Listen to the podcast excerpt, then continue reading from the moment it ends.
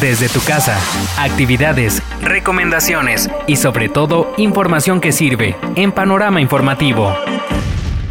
Desenmascarando el nuevo coronavirus.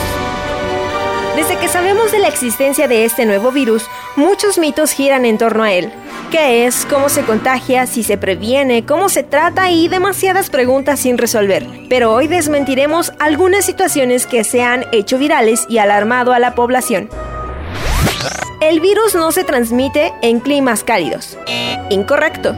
Las pruebas científicas indican que el COVID-19 puede transmitirse en cualquier zona, desde lo más caliente hasta lo más frío.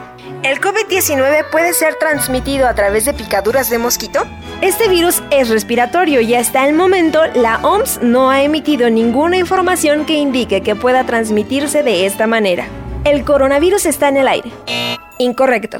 Como antes lo mencioné, el virus es respiratorio, por lo que se propaga principalmente por contacto de una persona infectada a través de las gotículas que se generan cuando esta persona tose o estornuda, por ejemplo, a través de la saliva o secreciones de la nariz.